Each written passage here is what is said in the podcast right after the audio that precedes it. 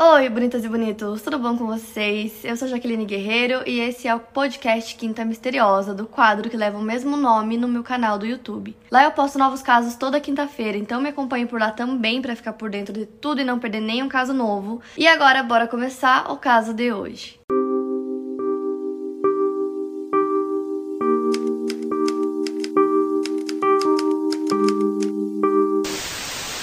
Elizabeth Fritzl nasceu no dia 8 de abril de 1966, filha de Joseph e Rosemary Fritzl. A Elizabeth tinha sete irmãos, dois homens e quatro mulheres. Eles moravam todos juntos em Amstetten, na Áustria. Os amigos e familiares da Elizabeth diziam que ela era uma pessoa muito adorável, mas muito quieta, muito na dela, principalmente quando ela estava em casa. Ela era uma pessoa extremamente fechada. Teve uma época da vida dela que na escola ela começou a ter notas baixas, ela tinha poucos amigos. Uma amiga da infância dela disse que ela nunca falava sobre garotos. É, na adolescência é um assunto muito comum entre as meninas conversarem sobre isso e diz que ela nunca falava nada, sempre ficava na dela quando esse era o assunto. A adolescência dela foi bem difícil, o pai abusava fisicamente e sexualmente dela, o que explica um pouco, de certa forma, o porquê que ela era tão quietinha, tão na dela, tão retraída, porque ela não gostava de falar sobre garotos e porque, principalmente na casa dela, ela se fechava ainda mais. Durante a minha pesquisa, eu não consegui achar nada sobre as irmãs dela e os irmãos, se eles também é, sofriam o abuso do pai, não consegui achar nada sobre isso, então eu não sei se todos eles sofreram em algum momento ou se ele escolheu a Elizabeth para sofrer todos esses abusos. No dia 28 de agosto de 1984, a Elizabeth estava com 18 anos. O Joseph, o pai da Elizabeth, chamou ela para ajudar ele a consertar uma porta lá no porão da casa. Então ela desce, ajuda o pai dela, depois que eles consertam a porta, e quando ela tá saindo do porão, tá subindo as escadas, o pai dela puxa ela para trás, coloca uma toalha com éter no nariz dela, fazendo com que ela desmaiasse na mesma hora. E com ela desmaiada, ele levou ela para esse quarto escondido, esse cativeiro, esse, essa câmera embaixo da casa, no subsolo, que ninguém sabia que existia, só ele. Para conseguir entrar nesse lugar, tinha que passar por cinco portas, todas as portas estavam trancadas, e só ele sabia como entrar e sair desse lugar. Em todos os vídeos do Quinto eu faço um suspense para vocês, eu conto o que aconteceu só no final do vídeo para vocês ficarem imaginando o que aconteceu com aquelas pessoas, mas nesse vídeo, nesse caso específico, eu vou contar as coisas diretamente para vocês, da forma como ocorreram, porque senão ele vai ficar muito confuso e eu acho que assim vocês vão conseguir entender certinho tudo que aconteceu. Então ele trancou a Elizabeth nesse quarto, trancou todas as portas e voltou, né, pro outro andar da casa, como se nada tivesse acontecido. E como a Elizabeth estava na sua própria casa, em algumas horas a mãe dela já achou esquisito porque do nada ela sumiu de dentro da própria casa, então ela liga pra polícia, faz uma denúncia de desaparecimento. A polícia chega até lá, a mãe tá muito preocupada, apavorada, tentando entender o que aconteceu com a filha dela, e o Joseph tá na dele de boa, não tá nem um pouco preocupado. E aí quando eles começam a conversar com a polícia, ele disse que provavelmente a filha fugiu e ela quis fugir porque ela ficava falando que queria entrar numa seita para ele. Dois anos antes ela já tinha fugido uma vez com uma amiga dela. Pouco tempo depois a polícia já encontrou as duas. E quando isso aconteceu, ninguém se importou em descobrir ou conversar com Elizabeth para entender o porquê que ela quis fugir de casa, porquê que ela tentou fugir. Ninguém ligou né, falaram, ah, é uma coisa de jovem, de adolescente, deixa pra lá. Então, dois anos depois, ela desaparece, ninguém entende por quê. E aí, ninguém tava acreditando nessa história de culto, porque ela era uma pessoa muito tímida. Pra ela entrar num culto, ela teria que conhecer essas pessoas e, na verdade, ela mal saía de casa. Então, nem a família e nem os amigos estavam acreditando nessa história que ela fugiu pra entrar num culto. E a polícia também não tava acreditando muito, porque afinal ela sumiu dentro da própria casa dela. E aí, a polícia começa a fazer as buscas, a família também começa a procurar por ela, a tia dela conta que foi numa estação de trem com o marido, eles ficaram por horas naquela estação para ver se ela ia aparecer. Andavam para lá e para cá, tipo, procuraram muito por ela e nada. E aí exatamente um mês depois dela desaparecer, aparece uma carta na porta da casa dos Fritzl. A mãe abre a carta, lê e nessa carta com a escrita da Elizabeth, ela diz que tá tudo bem, que ela quis fugir, ela saiu de casa porque ela quis e que ela ia começar uma vida nova, tinha entrado para um culto e que ela não queria que ninguém fosse atrás dela, porque se ela descobrisse que alguém estava tentando encontrar ela, ela ia sair do país. A própria Elizabeth que escreveu essa carta, o pai dela obrigou ela a escrever essa carta, era uma carta bem curtinha assim, só falando isso mesmo e acabou. Porém a mãe olhou, reconheceu a letra, então os policiais meio que falaram: "Ah, né, ela fugiu, ela quis fugir, então ela tá bem e tal". Então todo mundo ficou mais tranquilo. Ninguém parou de procurar por ela, nem a mãe, nem a família, nem os amigos. E a mãe dela sempre achava que em algum momento ela ia voltar para casa, ela ia aparecer na porta e voltar Então eles nunca deixaram de esperar por ela. E vocês devem estar se perguntando como que ninguém sabia da existência desse cativeiro que era dentro da própria casa deles, era literalmente embaixo, era só entrar e era lá. Eu também me perguntei a mesma coisa, como que os outros filhos, a esposa, ninguém sabia desse lugar, ninguém conhecia esse lugar. Mas o que acontece é que no começo da década de 70, o Joseph conseguiu uma permissão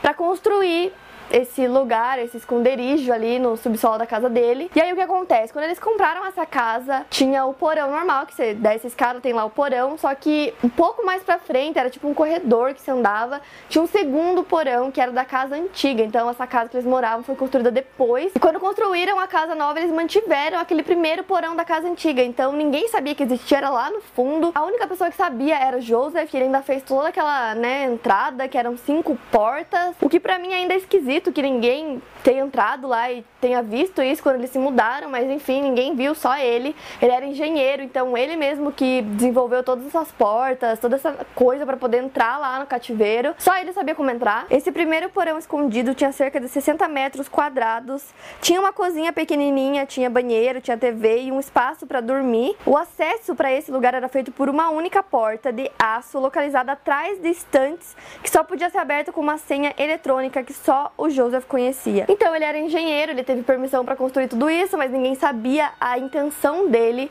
Ou seja, gente, ele fez isso anos antes de sequestrar a própria filha. Então ele já estava planejando isso há muito tempo, entendeu? Ele pensou em tudo de uma forma que ninguém fosse descobrir que era ele que estava escondendo a própria filha debaixo do teto da casa deles, onde a mãe dela estava morando, os irmãos moravam. Ninguém nunca ia imaginar que a filha, que a irmã estava ali embaixo, entendeu? Ele planejou por muito tempo e só ele sabia desse esconderijo, só ele tinha acesso, ninguém nem imaginava que isso existia. Dentro desse cativeiro, a Elizabeth foi estuprada muitas, muitas, muitas, muitas, muitas vezes pelo próprio pai. Algumas vezes ele chegava a passar a noite lá com ela e como ele era engenheiro, ele dizia que ali no porão era o local de trabalho dele, então ele não deixava ninguém entrar, nem a esposa, nem os filhos, ele falava que ninguém podia entrar lá bagunçar as coisas dele porque era onde ele trabalhava, então ele passava muitas horas lá. Ele levava comida para ela toda manhã, enquanto todo mundo achava que ele estava trabalhando muito por horas lá no porão, ele estava lá abusando da própria filha. Todo o porão tinha isolamento acústico, então não dava para ouvir nada, nem que ela gritasse, fizesse um escândalo, ninguém ia ouvir. E também ninguém entrava lá, porque todo mundo obedecia o pai,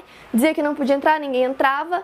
Então isso se seguiu por muito tempo. Então nos primeiros nove meses que ela ficou presa nesse lugar, ela ficava acorrentada na cama e depois de nove meses o pai decidiu tirar ela das correntes porque ele não estava conseguindo fazer tudo o que ele queria com ela. Alguns casos é difícil contar, é por coisas como essa. Ela tinha virado a escrava sexual do próprio pai. Então, gente, é uma coisa que não dá para imaginar uma pessoa que era para cuidar e proteger sabe, o seu filho fazendo isso com ele não dá. Não dá pra. Não entra na minha cabeça que isso realmente aconteceu. Tipo, é horrível. Então os anos foram passando e como ele abusava muito dela, ela começou a engravidar. Ela teve sete filhos no total e ela deu à luz a todas essas crianças lá no cativeiro mesmo. Um dos bebês nasceu com um problema respiratório e acabou morrendo três dias depois porque o Joseph não quis levar ele para o hospital. Então todas as crianças nasciam ali mesmo, ficavam por ali. Foram sete bebês. Dessas sete crianças, uma, como eu falei, morreu três dias depois. Os outros seis nasceram bem, nasceram saudáveis. Como o lugar era muito pequeno, o Joseph decidiu tirar três desses bebês lá de baixo e ele colocou na frente da casa dele com uma carta como se a Elizabeth tivesse tido esse filho, não tinha condições de cuidar e deixou na porta da casa dos pais para que eles criassem. Era exatamente isso que estava escrito na carta, inclusive que ela não tinha dinheiro, que os filhos dela teriam uma vida bem melhor com os avós do que com ela. Então, ele e a esposa adotaram três dos filhos que ela teve, e eles viveram vidas normais lá na casa dos avós, enquanto os outros três viviam com ela lá no cativeiro. O local era bem pequeno, então tinha espaço para aumentar, mas ele dizia que se eles queriam um lugar maior, eles mesmos iam ter que cavar, iam ter que aumentar aquele lugar. A busca por ela nunca acabou. A mãe, a família, os irmãos sempre procuraram por ela, e toda vez que eles estavam assim muito obcecados, pensando: "Meu Deus, cadê minha irmã que não manda mais nada, que não fala mais nada? Será que ela tá bem?" O pai ia lá e fazia ela escrever uma nova carta dizendo que estava tudo bem. Então essas cartas serviam para quê? Para tranquilizar a mãe, né, que mesmo não vendo vendo a filha ali na frente dela, tinha uma certa tranquilidade em saber que pelo menos ela estava viva e que estava bem em algum lugar. E também para a polícia. Então essas cartas sempre deixaram claro para a polícia que ela que quis fugir, que ela estava bem. Então durante 24 anos, presa nesse lugar, ela teve seus seis filhos que foram o Alexander de 12 anos, a Mônica de 14 anos e a Lisa de 16. Esses três foram criados como se nada tivesse acontecido pelos avós e os outros três filhos permaneceram com a mãe lá no cativeiro, que eram a Kerstin de 19 anos,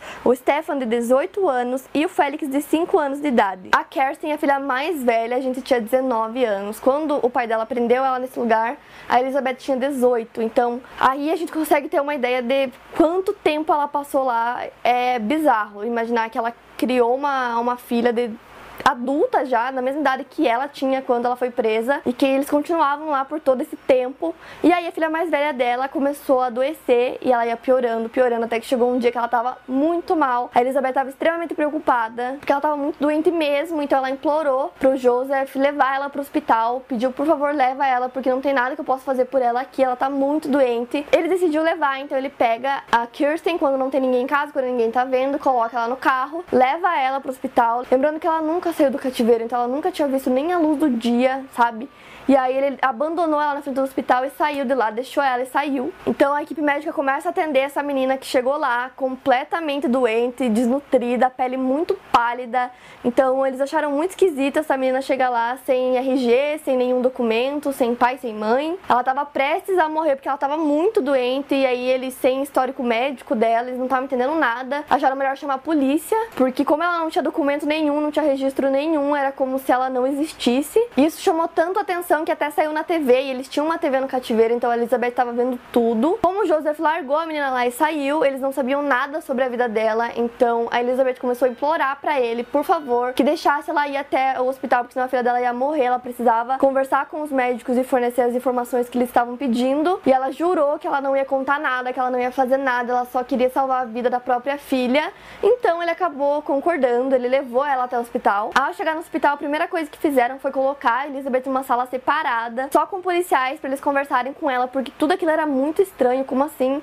Essa menina não tem registro, não tem nada e tá extremamente doente. Instantaneamente eles percebem que tem alguma coisa estranha acontecendo. Então eles começam a fazer perguntas para ela, ela com medo de falar. Eles dizem que se ela não contar o que que tá acontecendo, ela ia ser acusada de maus tratos por não cuidar da filha que tava desnutrida, que era muito pálida, que obviamente tava faltando muitas vitaminas no corpo dela, que tava muito doente e que não tinha nem registro. E aí ela concordou em explicar tudo para a polícia se eles prometessem que ela nunca mais teria que ver o pai dela, Joseph. Então a polícia obviamente concorda e ela conta tudo, conta do cativeiro, conta de todos os filhos, do abuso, conta tudo pra polícia que fica chocada com a história. Então imagina, gente, você ficar presa por 24 anos embaixo da casa onde tá sua mãe, onde tá seus irmãos, pelo próprio pai, que é um monstro, não dá nem pra chamar de pai, ele é um monstro, sofrer muito abuso durante todos esses anos, dar à luz a sete crianças, sem nem ter ali direito suficiente para poder dar os cuidados que essas crianças precisam. Então, imaginar uma vida dessa é, é uma coisa Parece uma história de filme que, sabe, você só vai vendo um filme que nunca vai acontecer na vida real. A Elizabeth sobreviveu, todos os outros filhos dela também sobreviveram. E quando o caso foi pra mídia, foi um choque para todo mundo, não só pra família. Porque o Joseph era muito conhecido na cidade, ele era muito respeitado por todas as pessoas, por vizinhos, por amigos, conhecidos. Todo mundo respeitava muito ele, era aquela pessoa assim, sabe? Era aquele cidadão de bem. Ninguém nunca ia imaginar que ele teria coragem de fazer isso com a própria filha.